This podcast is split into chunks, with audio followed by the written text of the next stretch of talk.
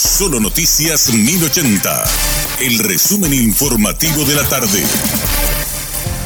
Hola, soy Richard Toñanes y este es el resumen informativo de la tarde. Los fiscales Silvio Corbetta y Denny John Pack formularon la imputación contra el diputado colorado cartista Erico Galeano por presunto lavado de dinero y asociación criminal. Además solicitaron el desafuero del legislador y su prisión preventiva. Los agentes del Ministerio Público también piden como medida cautelar la inhibición de enajenar y grabar bienes. Asimismo se solicita el bloqueo de todas las cuentas del parlamentario. Y en conversación con Radio Monumental, Cristóbal Cáceres, abogado del diputado Erico Galeano, dio detalles sobre la imputación de su cliente.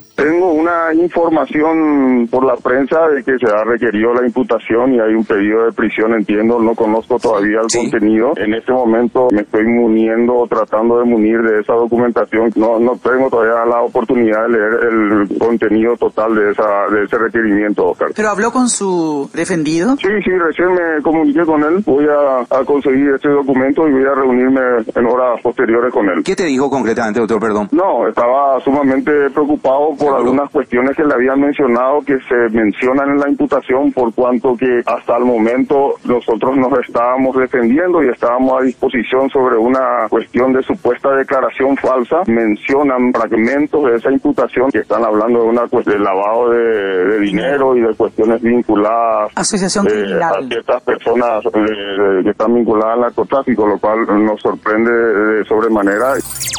La jueza Alicia Sánchez dispuso que Miguel Ángeles Fran, alias Tío Rico, guarde reclusión en la sede de la Secretaría Nacional Antidrogas, Senad. El supuesto narcotraficante llegó este viernes a Paraguay tras ser extraditado desde el Brasil. La defensa técnica de Miguel Ángeles Fran expresó su desagrado por la decisión adoptada por la magistrada, ya que ellos esperaban que el mismo sea llevado a la agrupación especializada. El Ministerio Público imputó por tenencia y tráfico internacional de estupefacientes prohibidos a la ciudadana Violadis Angelina Suero García, de 23 años, oriunda de República Dominicana, quien fue detenida con una carga de pastillas de éxtasis que podrían tener un valor total cercano a los 500 mil dólares. La detención de la extranjera se desarrolló este viernes durante un operativo llevado a cabo en el Aeropuerto Internacional Silvio Petirosi por agentes de la Senad. El doctor Agustín Saldívar, miembro de la Sociedad Panamericana de Trauma y cirujano vascular, explicó este viernes que el 70% de los fallecidos en accidentes de tránsito en el 2022 fue en motocicleta. El profesional explicó que tan solo el uso del casco disminuye a 42% la posibilidad de mortalidad en motos y en 70% la posibilidad de sufrir un traumatismo de cráneo.